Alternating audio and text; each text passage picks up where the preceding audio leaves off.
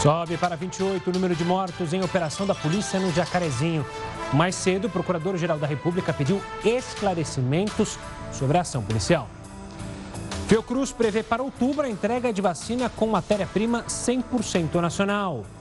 E o governo tenta usar diplomacia para buscar mais imunizantes para o país. E ainda, a busca pelo presente perfeito para o Dia das Mães.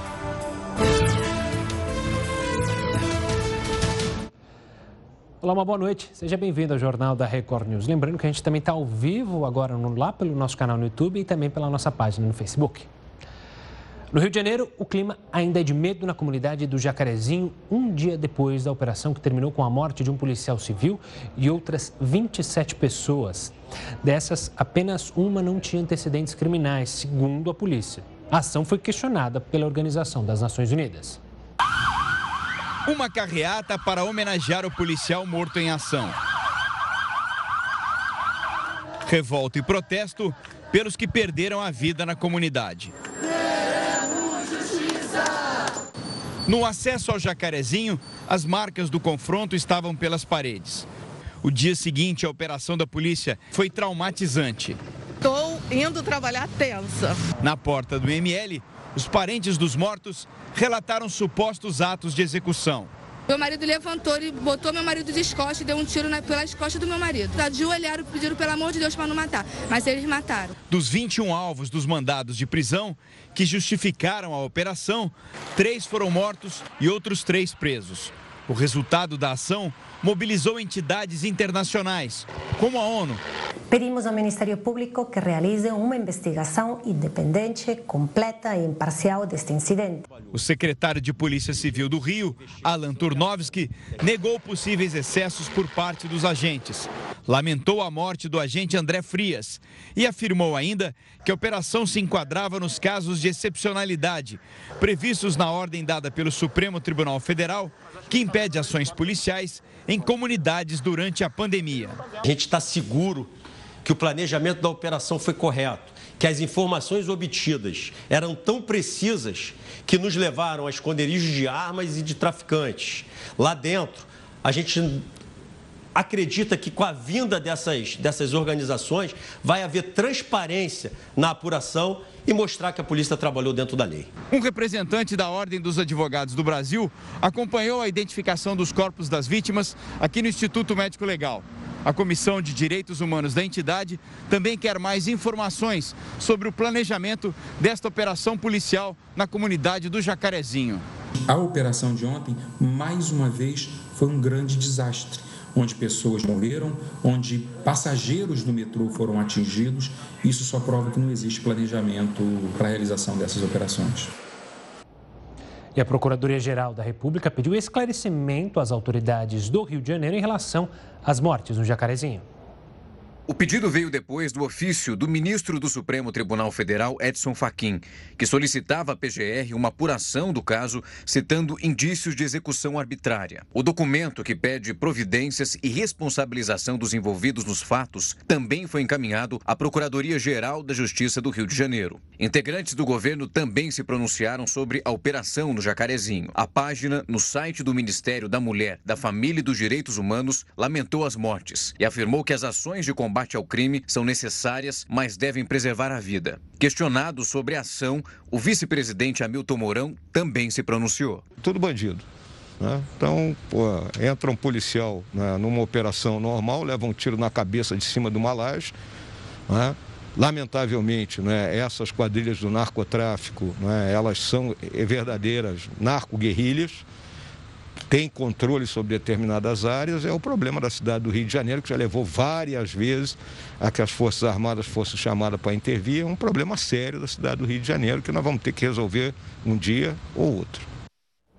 Nós convidamos a Melina Risso, que é especialista em segurança pública e diretora do Programas do Instituto Igarapé, para analisar essa ação policial no Jacarezinho. Obrigado pela participação aqui conosco, Melina. Infelizmente, para falar sobre um assunto é, nada agradável. Melina, o que falta ser transparente? É, quais são as perguntas que ainda precisam ser respondidas do porquê essa operação foi tão letal na sua avaliação? Uma boa noite. Boa noite, Gustavo. Boa noite a todo todo mundo que nos assiste. Acho que tem muitas perguntas a serem esclarecidas e a gente precisa do máximo de transparência é, em relação é, ao procedimento, inclusive as investigações que virão é, em decorrência disso. É, o ano passado, o ministro Fachin proibiu as ações, as operações policiais em comunidades no Rio de Janeiro durante a pandemia. A gente já teve outras ocorrências e sempre a gente tem uma letalidade muito grande. Infelizmente, dessa vez, vez bateu recorde de todo tipo de letalidade e não podemos, como sociedade, aceitar uma política de segurança que continue produzindo é, mortes e, é, e, e, e, danos àquela comunidade como um todo, porque não são só as vidas perdidas, é toda uma comunidade que está em trauma, pessoas que estavam no metrô. Então, é uma operação desastrada que não traz maior segurança para essa comunidade e não traz maior segurança para o Rio de Janeiro. E Melina, olhando o nosso histórico é, em segurança pública, olhando outras tragédias que acontecem na rotina, principalmente da cidade do Rio de Janeiro, mas de outras grandes capitais também, a gente tem artifícios para justamente buscar transparência numa operação dessa e saber é, exatamente quem eram essas pessoas que foram mortas, se de fato houve o confronto, não houve o confronto. Ou seja, a gente tem argumentos para chegar a essa transparência que a gente cobra tanto? A gente precisa dessa transparência, né, Gustavo? Infelizmente, a gente não tem observado uma transparência completa em relação às operações. Tem uma dificuldade inerente é, à localidade para fazer reconstituição é, dos fatos, então a gente reconhece isso, mas não dá para a gente aceitar. É, saber exatamente quem eram as pessoas, lembrando, o resultado morte, ele nunca é desejável. Muitas vezes a gente, inclusive, ouviu é, o vice-presidente falando eram todos bandidos. A gente não sabe nem a identidade dessas pessoas para identificar e checar o que aconteceu. Independentemente disso, numa operação, o resultado é, que produz morte das pessoas não é um resultado desejável. O que a gente precisa em uma operação bem sucedida é uma operação onde as pessoas são presas e são levadas ao julgamento. É a justiça quem decide a sentença e não a polícia no meio de uma operação. Há um bom tempo a gente vê operações no Rio de Janeiro, desde lá atrás, no início dos anos 2000, quando começaram as UPPs, isso foi deixado de lado.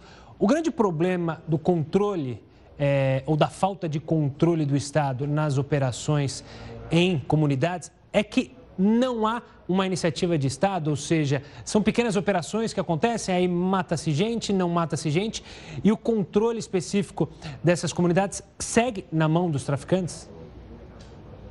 Veja, Gustavo, a situação do Rio de Janeiro é uma situação bastante particular e única no contexto nacional, no contexto brasileiro.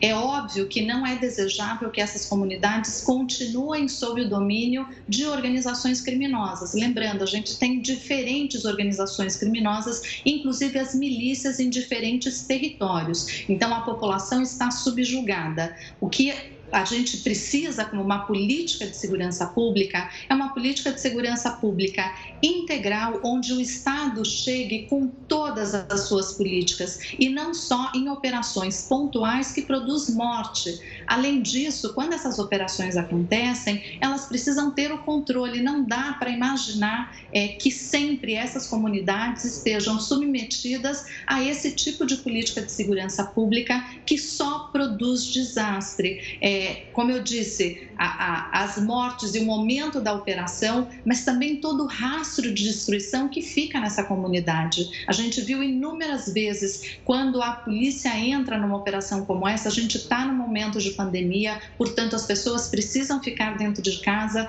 mas mesmo antes, quando isso não acontecia, isso afeta a capacidade dos alunos e das crianças irem até a escola, a capacidade do funcionamento das unidades básicas de saúde, é, a própria capacidade das pessoas saírem para trabalhar. Tudo isso fica no meio do fogo cruzado entre o Estado e os criminosos. Portanto, a gente não está produzindo segurança pública nessas regiões. É, o modelo de segurança ele precisa ser diferente, ele precisa ser é, com o Estado chegando com toda a sua capacidade para reverter esse contexto. Não dá para a gente trabalhar e continuar produzindo esse tipo de operação que gera mortes e que gera trauma e que gera tanto dano nessa comunidade. Ainda falando da comunidade e com um olhar mais específico para a comunidade, Melina, é, a gente vê, infelizmente, discursos é, de pessoas que não vivem nessa comunidade, não vivem nas comunidades do Rio de Janeiro, criticando, ah, estão defendendo bandido. Mas a gente se esquece que essa comunidade está em meio a traficantes armados que os ameaçam e policiais com a outra arma na mão. Ou seja, a gente esquece de olhar para essas pessoas que não são do crime, mas que vivem no fio da navalha ali, tentando sobreviver diariamente?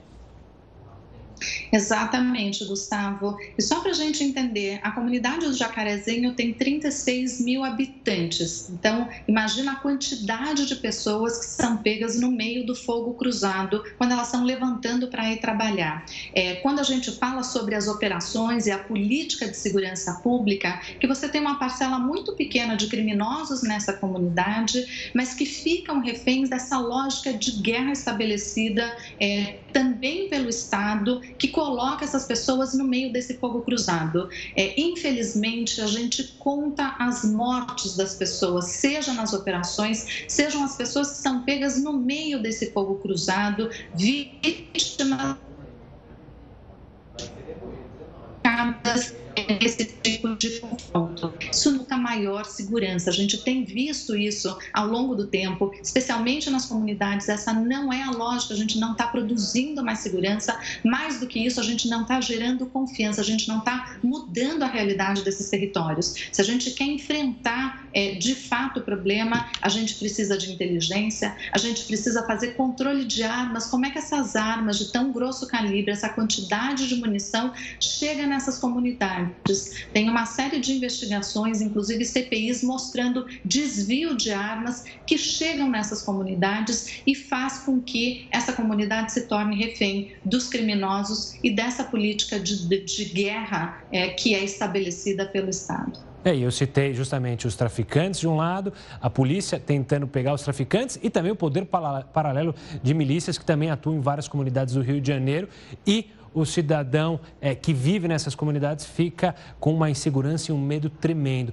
Melina, obrigado pela participação aqui conosco para conseguir entender o que aconteceu lá no Jacarezinho e esses problemas de segurança pública que não só o Rio de Janeiro vive, mas obviamente outras grandes capitais do Brasil. Um forte abraço e até uma próxima, Melina. E olha, órgãos ligados ao governo federal recomendaram hoje que o WhatsApp adie mais uma vez aquela nova política de privacidade da plataforma de mensagens. A mudança passou a ser comunicada no início de 2021 e prevê o compartilhamento de novos dados com o Facebook. A ideia é que essa nova política comece a valer a partir do dia 15 de maio mas as autoridades indicaram que as medidas apresentadas pelo aplicativo podem violar os direitos de dados pessoais que foram definidos pela Lei Geral de Proteção de Dados, em vigor desde setembro do ano passado. Isso porque vão ser disponibilizadas informações sobre a carga da bateria, operadora de celular, entre outros detalhes. O WhatsApp quer obrigar os usuários a aceitar os termos. E se as pessoas não concordarem, o aplicativo pode restringir as funcionalidades da plataforma. No documento produzido por esses órgãos, eles também pedem que o aplicativo não faça essas restrições. A Prefeitura do Rio de Janeiro liberou o horário de bares e restaurantes e permitiu a ida à praia a qualquer hora do dia. Casas de espetáculo também vão poder funcionar, mas apenas com 40% da capacidade. Maurício recebeu com certo alívio a notícia de que as cortinas serão reabertas. A gente vê uma luz do fim no túnel, né, se acendendo para a gente que está há tanto tempo sem trabalhar, mais de um ano sem trabalhar. A nossa cadeia produtiva dentro do setor de eventos, de shows, é, movimenta entre 400 e 430 profissões diferentes. As casas de show no Rio vão poder voltar a funcionar com 40% da capacidade e sem horário para fechar. Os restaurantes também tiveram o horário de funcionamento ampliado e está permitido música ao vivo até às 11 da noite. Teve 50%, 50 de prejuízo de menos pessoas aqui no estabelecimento. Agora estamos, volta pelo menos ao próximo que era antes. Praias, parques e cachoeiras estão liberados também nos finais de semana e feriados. Já as boates e as rodas de samba seguem proibidas. A prefeitura diz que a flexibilização é possível por considerar que o Rio vive um momento melhor da pandemia. Por outro lado, a vacinação está atrasada na capital e o número de casos de Covid-19 em um único dia bateu recorde no estado. Foram mais de 9 mil registros na última quinta-feira. O decreto vale até o dia 20 de maio. A prefeitura não descarta voltar com as medidas restritivas se forem identificados casos de aglomeração e de desrespeito às normas sanitárias. Espero que tudo correr bem com a vacina agora e com as pessoas tendo consciência, a gente volta o quanto antes aí a uma vida normal. Vamos aos números de hoje da pandemia de Covid-19 aqui no Brasil, então, pegar o gancho e mostrar na tela. O número de casos chega a 15 milhões 82 mil 449, isso desde o início da pandemia. O número mais triste é o número de mortes, 419.114 até agora. E nas últimas 24 horas, 2.165 mortes em todo o território nacional, números compilados com as secretarias de saúde dos estados e também com o Ministério da Saúde. E olha, a Prefeitura de Manaus decretou estado de emergência na cidade por causa das cheias do Rio Negro. O anúncio foi feito pelo prefeito, Davi Almeida. A medida vai durar por pelo menos 90 dias. As autoridades estão preocupadas com as cheias do rio. Chegou a 29 metros nesta semana, acima do nível normal. Segundo o monitoramento hidrológico de 2021, pode ter sido a quinta maior cheia da história do Rio Negro, que então pode atingir moradores de áreas urbanas e ribeirinhas. Mais uma vacina contra a Covid-19 foi aprovada a OMS autorizou o uso emergencial do imunizante da farmacêutica chinesa Sinopharm. A gente volta em instantes para falar dessa e outras informações aqui no Jornal da Record News. O projeto de lei que estabelece novas regras para o pagamento de pedágios em rodovias e permite o pagamento proporcional à quilometragem percorrida já está na mão do presidente, só à espera da sanção. Mas Geraldo vai explicar para a gente se isso vai ficar mais caro, vai ficar mais barato, vai ficar mais justo, é injusto. O que, que você pode analisar para a gente, Geraldo? Uma boa noite. Olá, Gustavo. Olha, a primeira coisa que a gente vai, que eu acho que a gente vai notar é o seguinte: vai acabar aqueles congestionamentos dos pedágios. Principalmente quando você tem um feriadão e tem aquele monte de gente lá no pedágio. Vai acabar, não vai precisar mais disso. E também aquele negócio de você só você só passa atualmente se você tem um sem parar, se você paga a parte o sem parar. Agora, então, eu imagino que o presidente vai sancionar, a coisa vai ficar um pouco melhor. Aliás, isso daí já é comum em outros países do mundo. Eu mesmo vi isso aí em outros países e não sei por que isso aqui não estava não tava no Brasil. Mas é bom lembrar o seguinte: é que vai, vai haver uma leitura ou da placa ou de um chip. Vale para a estrada ou vale para a via pública também, se porventura ela for pedagiada. Então não vai precisar parar, vai fazer nada. O cara vai receber a conta no final do mês é, para pagar. Agora, vai ficar melhor? Vai. Eu vou dar um exemplo aqui, uh, Gustavo, que é o seguinte. Peguei uma estrada aqui, que é uma estrada federal. Nessa estrada federal, você andava 9 quilômetros e meio, você pagava 20 reais de pedágio. Outro cidadão andava na mesma estrada 100 quilômetros e pagava 20 reais. Quer dizer, não é justo isso. Você anda 100 quilômetros, paga a mesma coisa de uma pessoa que paga, anda 9 quilômetros e meio. E outra coisa, tem muita gente que mora numa cidade e trabalha em outra. Então, ele às vezes andava 2 quilômetros, 3 quilômetros e passava pelo pedágio. Então, ele tinha uma, uma, um passe especial ou ele tinha que pagar o pedágio. Então, isso vai melhorar bastante, vai ficar mais fácil. E outra coisa também, vai acabar também aquela história né, de que alguns carros passavam sem pagar e outros não. Agora não precisa, todo mundo passa. Claro que bombeiro vai pagar, carro de polícia não vai pagar, os carros das suas majestades também não vão pagar. Carro de deputado, carro de senador, carro do governador, né? do auxiliar do prefeito, do amigo do prefeito, da, da, da primeira dama, eles não vão pagar. Mas não vai precisar ficar também mais na fila. Agora, uma coisa também queria dizer o seguinte: já está em teste em quatro estados de São Paulo, e as concessionárias não vão perder a arrecadação. Portanto, elas vão continuar administrando as estradas, como já acontece em algumas regiões do país. Portanto, eu acredito que vai melhorar. Pagar não vão pagar de qualquer jeito, pelo menos vão pagar de maneira justa, né? Boa. Só vamos ver se eles vão demorar ou se eles vão ser ágeis para regulamentar a lei, porque não adianta nada, porque no Brasil, de praxe fazer isso. Se tem a sanção presidencial, a lei está pronta. Só que não é regulamentada, não começa a valer e fica por isso mesmo, anos e anos e anos até começar a valer. Esperamos que isso funcione logo. Heroto, a gente volta a Tem um prazo de. Viu? Diga. Tem um prazo de 180 dias. É, o problema é que eles não, é, muitas vezes acabam não cumprindo o prazo e a lei fica esquecida. Tem o caso da renda mínima que tinha sido criada e aí foi de novo para o STF, aí todo mundo está brigando por causa disso. Então vamos ver se de fato vai funcionar isso aí, se eles vão colocar em prática logo. Herói, daqui a pouco a gente volta a se falar aqui no Jornal da Record News. Agora a gente fala do horário de funcionamento do comércio, que será ampliado a partir deste sábado em São Paulo. O governo do estado anunciou que lojas, shoppings, restaurantes, salões de beleza, academias e outros estabelecimentos comerciais vão poder ficar abertos entre 6 horas da manhã e 9 da noite. A capacidade máxima de pessoas dentro do estabelecimento também foi de 25% para 30%. Apesar da mudança, o governo manteve todo o estado por mais duas semanas naquela fase de transição da quarentena do Plano São Paulo. Falando de governo federal, o governo federal está negociando a compra de mais 100 milhões de doses da vacina da Pfizer. O valor deve ser 20% maior do que o Brasil pagou na primeira compra. Em outra frente, a diplomática, o governo trabalha para aumentar a quantidade de vacinas à disposição no Brasil. O ministro da Saúde, Marcelo Queiroga, e o das Relações Exteriores, Carlos França, estiveram com a chanceler espanhola, Arantia González. Reiterei a intenção de trabalhar de forma coordenada com a Espanha para a distribuição tempestiva e a promoção de vacinas seguras, eficazes e acessíveis. A chanceler espanhola prometeu enviar 7 milhões e meio de vacinas para a América Latina, incluindo o Brasil.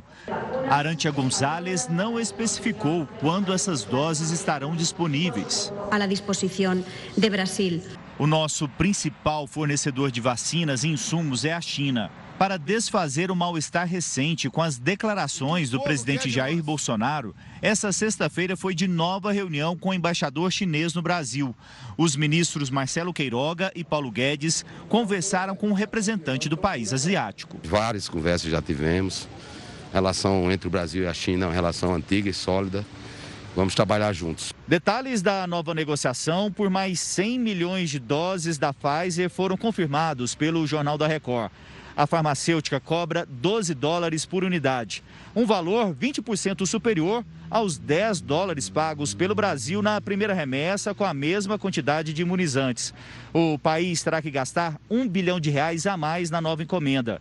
O Ministério da Saúde não explicou por que a empresa reajustou o valor da vacina. O contrato ainda não está assinado. Foram distribuídas no país mais de 75 milhões de doses. Agora, em maio, a Fundação Oswaldo Cruz começa a produzir a vacina AstraZeneca com ingrediente farmacêutico ativo feito no Brasil. Mas essas doses só devem começar a ser distribuídas em outubro, porque todo o processo depende de autorização da Anvisa.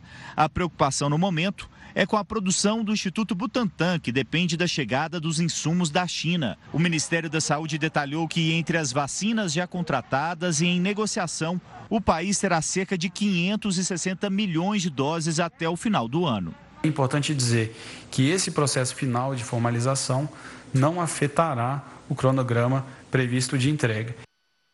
Vamos ver como é que está o andamento da vacinação em todo o país, então? Na tela, os números da vacinação e dos vacinados no Brasil, que já receberam a primeira dose, 34.878.434. Que receberam a segunda dose também, o número é de 17.564.565. Esse é o placar da vacinação e a gente espera que aumente e muito nos próximos meses. E olha, por falar em vacinação, a Organização Mundial de Saúde aprovou o uso emergencial de mais uma vacina contra a Covid-19. A medida foi anunciada hoje. O imunizante é da farmacêutica chinesa Sinopharm. É a primeira vacina não ocidental a ganhar apoio da Organização Mundial da Saúde. Essa autorização é um sinal para os órgãos reguladores de medicamentos dos países e também gera uma possibilidade do imunizante ser incluído na COVAX Facility que é aquele programa para distribuição igualitária de vacinas aos países mais pobres e que o Brasil já recebeu remessas da COVAX. Mesmo com apelo internacional e promessas do governo, a Amazônia segue registrando altos índices de desmatamento. A gente volta já para falar sobre esse e outros assuntos. Continue ligado. Olha, você aí na sua casa deve ter visto essa notícia. Destroços de um foguete chinês lançado na semana passada vão entrar na atmosfera neste fim de semana. E ele estaria descontrolado. Para entender que foguete é esse, se existe perigo ou não, a gente conversa agora com Sérgio Sacani, que é geólogo e editor do Space Today. Sérgio, uma boa noite, obrigado pela participação aqui conosco. Muita gente tem colocado nas redes sociais, até na imprensa, que ele está descontrolado. Então vamos primeiro responder isso. De fato, o foguete, essa reentrada, está descontrolada mesmo? A gente não tem noção de onde ele vai cair? Oi, boa noite, Gustavo. Obrigado aí vocês. É, então, tem, é, vamos entender um pouco, né? Quando a gente fala o descontrolado, né? Todo foguete, quando ele é lançado, ele volta para a Terra de algum jeito, ele cai. Não é, isso aí não acontece só com esse foguete, não. Com o Falcon 9 da SpaceX acontece isso também com o segundo estágio, ele reentra. A gente chama de reentrada na atmosfera. O problema é que nós temos hoje uma grande incerteza da hora e do local onde esse pedaço, que não é o foguete todo, tá? É só uma parte dele, porque as outras partes já foram descartadas, é uma parte dele, é o estágio principal dele ali que a gente chama, que vai entrar. Por que, que o pessoal fala que está descontrolado? É por conta disso, é por ter uma incerteza da hora e do local onde vai ocorrer essa reentrada. É simplesmente por isso. Sérgio, como a gente não tem certeza de onde vai cair, existe a possibilidade que ele caia talvez aqui no Brasil ou em outra área habitável, em algum país onde haja uma grande metrópole? Isso pode acontecer ou é muito raro isso acontecer? Então, duas coisas que a gente tem que colocar, tá? Esse, esses, os foguetes, normalmente, eles já são feitos de um material para queimar na atmosfera. Então, assim, esse foguete ele vai reentrar, esse módulo aí vai reentrar, normal, coisa que acontece normalmente, mas ele provavelmente vai ser destruído totalmente na reentrada. Ele vai queimar todo, todo, todo ele vai ser queimado. Talvez não sobre pedaço nenhum. Se sobrar algum pedaço, isso aí até de acordo com o próprio pessoal dos Estados Unidos, até que está monitorando esse, esse pedaço de lixo espacial que a gente chama, vai ser pedaços muito pequenos. Pode cair em lugar habitado? Pode, logicamente. Mas como a superfície da Terra tem mais de 70% de água, né, os oceanos e tudo mais, a chance muito maior é que ele caia no oceano. Nós vamos ficar sabendo assim mais ou menos com uma certa, com mais certeza, quando estiver faltando cerca de seis horas para a reentrada dele, que deve acontecer aí entre dia 8 e 9 de maio, ou seja, nesse sábado e domingo, na madrugada aí no horário nosso aqui do Brasil, deve acontecer ali na madrugada entre sábado e domingo. E o ponto mais provável que ele vai que vai acontecer essa reentrada é na costa australiana, mas é no mar, é no meio do oceano ali, mais perto da Austrália. E Sérgio, essa foi uma notícia que é, viralizou muito, obviamente, pela internet, mas para vocês que são conhecedores do mundo científico, pelo que entendi, não é algo fora do comum. Como você mesmo comentou na entrevista, os foguetes é, vão para o espaço e aí eles têm que voltar. Há uma tendência, né, com a corrida espacial é tão quente como está agora, com a entrada de empresas privadas, que isso aconteça mais vezes. E, é, e a gente tem controle, é, a gente tem órgãos ali para ficar controlando a reentrada desses foguetes? Sim, com certeza nós vamos ter muito mais desse tipo de notícia, tá? Esse, esse foguete aí, ele chamou atenção porque atualmente, dos objetos que vão reentrar, para o pessoal saber, todo dia reentra alguma coisa na atmosfera. É que a gente não fica sabendo, são pedaços pequenos. O que chama atenção é que, atualmente, esse é o maior pedaço que a gente chama de lixo espacial. Por que, que é lixo espacial? Porque ele não tem mais funcionalidade, ele já cumpriu a funcionalidade dele, que era colocar a estação espacial chinesa na órbita, e agora ele está só mesmo ali esperando o momento da reentrada. Ele é o maior pedaço, por isso que ele chamou muito a atenção mas com certeza isso vai se intensificar e sim, esse, esse lixo espacial ele é monitorado. Então, tem vários órgãos oficiais que monitoram esses lixos e tem até pessoas amadoras, astrônomos amadores que monitoram, ajudam no monitoramento, fazem imagens e tudo mais. Então, assim, embora o descontrolado às vezes chama muita atenção, né? Ele está descontrolado é por causa da incerteza, mas ele, ele está muito bem monitorado. Então a gente tem uma, uma ideia ali e quando estiver faltando umas seis horas, o pessoal já vai saber onde que vai ser a reentrada. Ou seja, no fim das contas, está todo mundo de olho nesse pedaço de foguete e o pessoal pode ficar tranquilo que nada de sério pode acontecer aqui no Brasil ou em qualquer outro lugar do mundo. Pode ficar tranquilo, provavelmente ele vai queimar inteiro na, na atmosfera, não deve sobrar pedaço nenhum. Os foguetes, eles já são feitos para isso, tá, pessoal? Eles já são feitos para realmente, se acontecer, igual está acontecendo nesse caso, né, de ter uma reentrada, os pedaços todos queimarem na atmosfera e não é, proporcionar risco para ninguém que está aqui. Então podem ficar tranquilo. Muito provavelmente, assim, a grande, com mais de 90% de chance mesmo que ele cai em algum lugar do oceano. É só a gente saber aonde ali direitinho. Mas vamos acompanhar aí que durante o final de semana nós vamos ficar sabendo. E no final das contas, pode ser que a gente consiga ver alguma imagem é, que chame a atenção, justamente desses pedaços pegando fogo ao entrar é, aqui na atmosfera?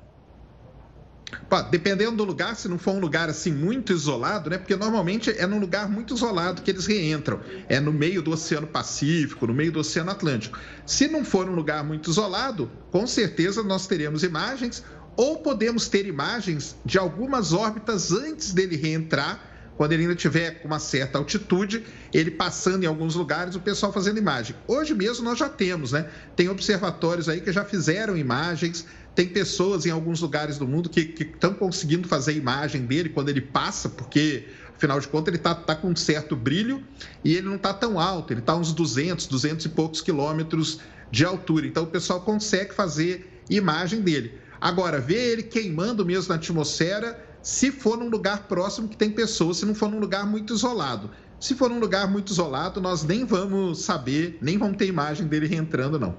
Boa, Sérgio, obrigado pela explicação didática e simples, porque tinha muita gente, por incrível que pareça, estava assustada com essa possibilidade de um foguete cair na Terra. Um forte abraço e até uma próxima, Sérgio.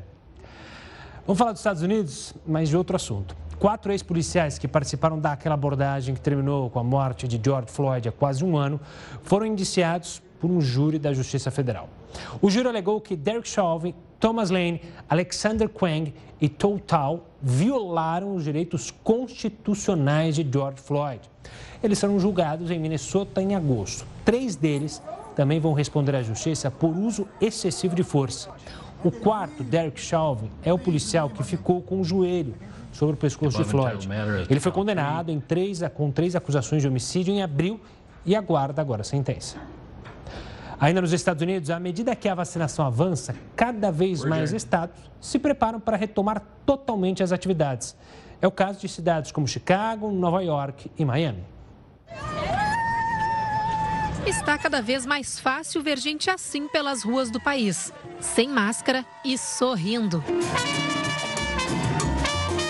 É muito animador, estamos voltando à vida a que estávamos acostumados, diz esse americano. O sentimento de esperança vem acompanhado de números otimistas na batalha contra o coronavírus. Hoje, mais da metade dos adultos que vivem nos Estados Unidos já recebeu ao menos uma dose de vacina. Outros 108 milhões estão totalmente imunizados. E se de um lado aumenta o ritmo da vacinação em massa, do outro caem os números da Covid. Hoje o país tem em média 49 mil novos casos diários, o menor número em sete meses. A quantidade de mortes também caiu para cerca de 700, bem abaixo do pico de mais de 3 mil registrado em janeiro. Com a sensação de que o país está finalmente superando a pandemia, cidades como Nova York e Chicago anunciaram que irão reabrir totalmente nas próximas semanas. Fontes ligadas à Casa Branca dizem que daqui a um mês o governo federal pretende atualizar as restrições de viagem, indicando que o turismo também deve ser retomado em breve. Mesmo com apelos internacionais para preservação ambiental, o desmatamento registrado na Amazônia Legal em abril foi o maior para o mês desde 2016. Os dados são do Instituto Nacional de Pesquisas Espaciais. Foram 581 quilômetros quadrados que foram desmatados. Essa área é o equivalente à cidade de Limeira, que fica no interior de São Paulo. É o segundo mês consecutivo em que os índices bateram recordes históricos mensais. O acumulado do ano de janeiro a abril, a Amazônia registrou 1.156,70 quilômetros quadrados de desmatamento. Vamos chamar o Heródoto de novo para falar sobre esse assunto, porque além do governo prometer dobrar as fiscalizações para proteger a floresta, existe uma pressão externa. Heródoto, conta para a gente de onde vem essa pressão. Bom, Gustavo, uma delas a gente já sabe, que é aquela questão dos supermercados, eles que não vão comprar mais soja nem carne do Brasil se continuar derrubando e criando gado nessa região.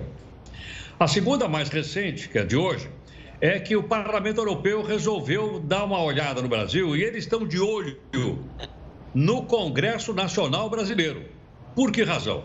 Porque eles estão dizendo que lá no Congresso Nacional Brasileiro tem lá mais ou menos uns 10 projetos que flexibilizam a invasão de terras na região da Amazônia. Olha, um deles diz, por exemplo, o seguinte: quem invadiu a terra até 2014, quem grilou a terra até 2014, esse pessoal ficaria absolutamente tranquilo. Eles poderiam, inclusive, dispensar a vistoria e eles poderiam vender a terra, fazer o que, ela, que bem entendesse com essa. Com isso, nós teríamos novas invasões e novas derrubadas. É por isso que o Parlamento Europeu está de olho naquilo que está acontecendo no Congresso Nacional Brasileiro.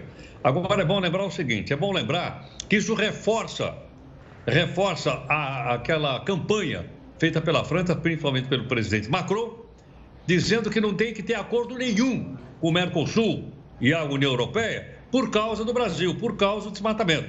Então acho que seria bom não só o executivo, mas também o Congresso Nacional Brasileiro olhar, porque lá tem uns 10 projetos e eles dizem que esses projetos, então, vão facilitar as pessoas a tomarem posse dessas terras. Aliás, a pergunta que não quer calar é o seguinte: de quem são essas terras? Essas terras são do Brasil. Olha, se elas são do Brasil, elas são nossas. Então, cada vez que a gente vê uma destruição dessa, isso pesa no nosso bolso, porque isso é de nossa propriedade. O Heroto, daqui a pouco a gente volta a se falar aqui dentro do jornal da Record News. Você aí na sua casa já comprou presente para o Dia das Mães? está em dúvida, afinal, com a crise, a gente tem receio de gastar um pouco mais, né? A gente te mostra no próximo bloco qual a maior dificuldade que os filhos estão encontrando para as compras este ano. A gente volta já já aqui no Jornal da Record News. Estamos de volta com o Jornal da Record News, que está com um pezinho no espaço hoje. Afinal, a gente já falou sobre o foguete que pode cair aqui na Terra, um pedaço dele, e há exatamente 60 anos o homem fazia o primeiro passeio na Lua. Vamos falar com o Heroto sobre isso? Heroto, as empresas começaram a vender passagens para turismo no espaço, é isso mesmo? Quanto custa essa viagem Exatamente. que para alguns diria maluca? É maluca ou não é? Ou é espacial só? Olha, parece, pode parecer até, Gustavo, uma questão de ficção científica, mas agora é realidade. Como você lembrou, são 60 anos que o primeiro astronauta americano né, foi lançado no espaço. E de lá para cá muita coisa mudou. Então, olha, eu vou dar aqui para você, você vai poder escolher. Você pode, por exemplo, é, pegar uma nave russa e passear na agência internacional. Tem passagem? Tem. Quanto custa? Deixa eu ver aqui. Ah, sim, custa 20, 20 milhões de dólares. É pesado. Você vai lá com os russos. Certo ou não? Agora, se você preferir com o dono da Amazon, que ela, ele tem também uma empresa que está começando agora, vai começar, se chama Blue Orange, ele está fazendo um leilão da passagem. Quem der mais vai passear no espaço lá na Blue Origin. Agora, se esse está marcado agora para o mês de julho, hein? Então não pode ir, não pode dar moleza, tem que entrar já para lá. Outra empresa é aquela empresa chamada Virgin Galactic. No ano que vem, em setembro, ela vai também levar o pessoal para passear lá, já está vendendo passagem. E tem aquela empresa do famoso Elon Musk, que é a SpaceX. O que, que ele vai fazer? Ele vai fazer um sorteio então as pessoas podem se, podem se inscrever. Já pensou? Você foi sorteado, quando é que você vai? Vou te mandar para o espaço. Aí o pessoal está perguntando se ele também vai nessa viagem ou não. Ainda não se sabe disso. Mas sabe que a coisa que mais me impressiona aqui, Gustavo, é o seguinte. Então tem quatro possibilidades de você ir para o espaço. Agora eu pergunto o seguinte: será que eles aceitam milhagem ou não? Porque eu tenho milhagem aqui, eu poderia apresentar milhagem. Aí eu pergunto assim: será que a bordo tem uma refeiçãozinha com vinho importado? E será que teria uma classe executiva mais baratinha assim, com preço de econômica? Enquanto essas coisas todas não são elucidadas, né? porque a primeira viagem vai ser só em julho agora, a gente fica aguardando então aqui novas novidades. E tem que fazer outra pergunta, né, Heroto? Se o período que você vai passar lá casa com o período que você tem férias aqui na empresa.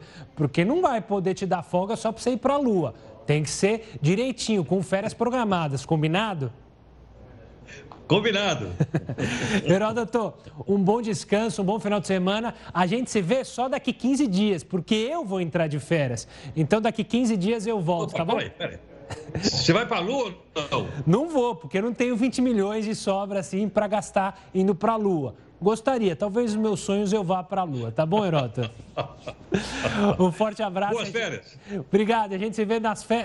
de volta nas férias. Um grande abraço, Herota. Bom, fa... falando de viagem, faltando poucos meses para as Olimpíadas, o governo japonês decidiu prolongar o estado de emergência lá na capital Tóquio e em outras regiões do país. A medida vai até o dia 31 de maio para cidades como Tóquio, Osaka e Kyoto. A capital do Japão tem registrado aumento no número de casos. De acordo com os especialistas, Tóquio pode ficar sem leitos hospitalares em breve. O primeiro-ministro disse que o objetivo é acelerar a campanha de vacinação.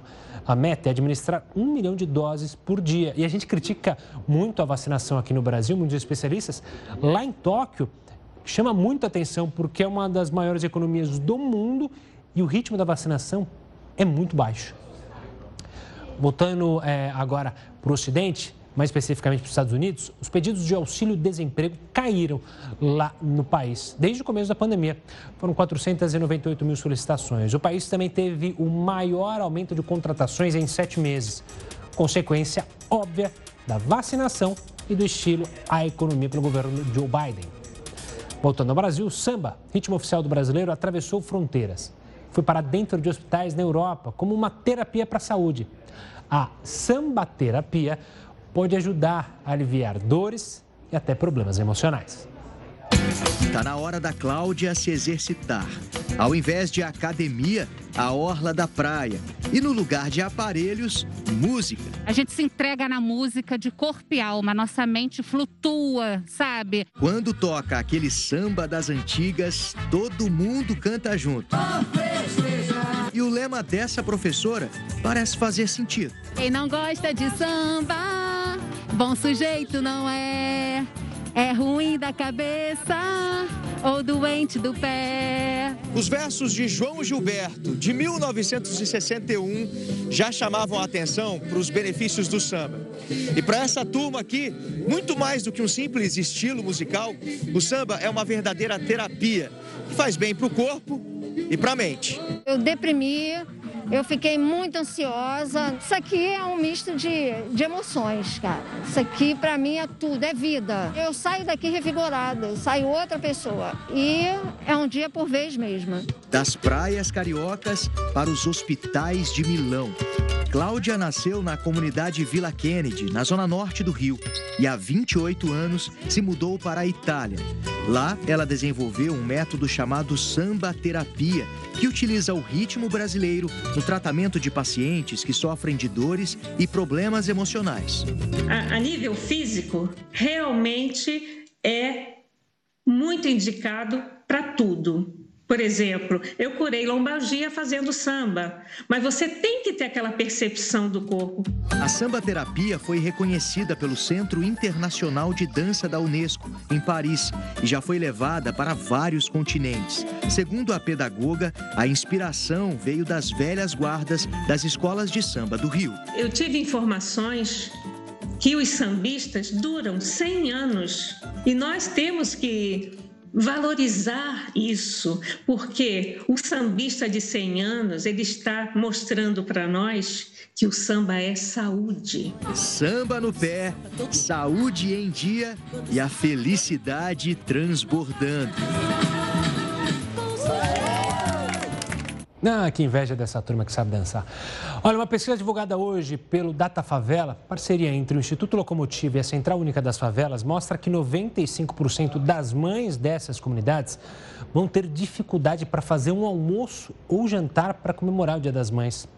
Os maiores problemas, obviamente, são as finanças. O levantamento revela também que 84% das mães de favela declaram que a família perdeu grande parte da renda com a pandemia. Afinal, na maioria são é, funcionários informais, trabalhadores informais, e que 72% delas são chefes de família.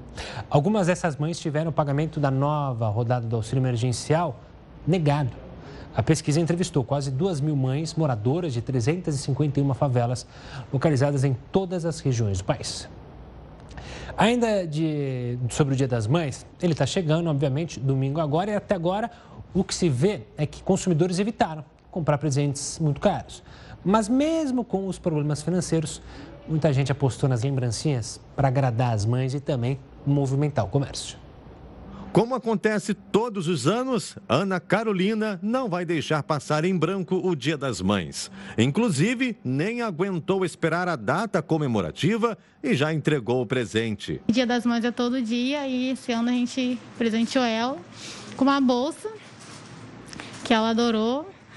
E já entregamos, porque a ansiedade é muito grande. Este ano, Maiara escolheu algo mais simples para presentear mas com o amor de sempre. Eu resolvi, né, presentear minha mãe com chocolate por conta dessa questão da pandemia, né, que deixou a gente um pouco mais desprevenido. Porém, eu não poderia de forma alguma deixar de, de homenageá-la de alguma forma, né, homenageá-la. É, dando um presente ou alguma coisa que ela goste. Roupas, celulares, eletrodomésticos. São muitas as opções para o Dia das Mães. A data gera muita expectativa para o comércio, já que é considerada a segunda melhor para vendas. De acordo com uma pesquisa da FEComércio, os consumidores não devem abrir mão de presentear as mães este ano, mesmo que seja com uma lembrancinha. Dados mostram que as vendas para a data em 2021 devem superar os lucros do mesmo período do ano passado, mas ainda será inferior ao resultado pré-pandemia em 2019. A Câmara de Dirigentes Logistas acredita em uma projeção otimista e confirma que os presentes comprados este ano serão mesmo os de menor custo. São presentes bem é, representativos, né? Eles não podem deixar de dar, chegar com a mão vazia pra, com a mãe, né? Esse momento é um momento muito é, expressivo para todos nós.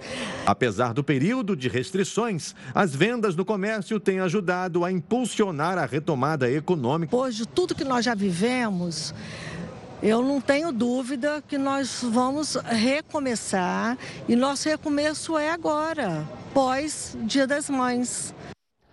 Olha, o Jornal da Record News fica por aqui. Tenha uma ótima noite, mas fique bem informado agora com o News das 10 e o Rafael Algarte. Apesar das minhas férias estarem próximas, amanhã eu estou aqui. Uma ótima noite e até amanhã.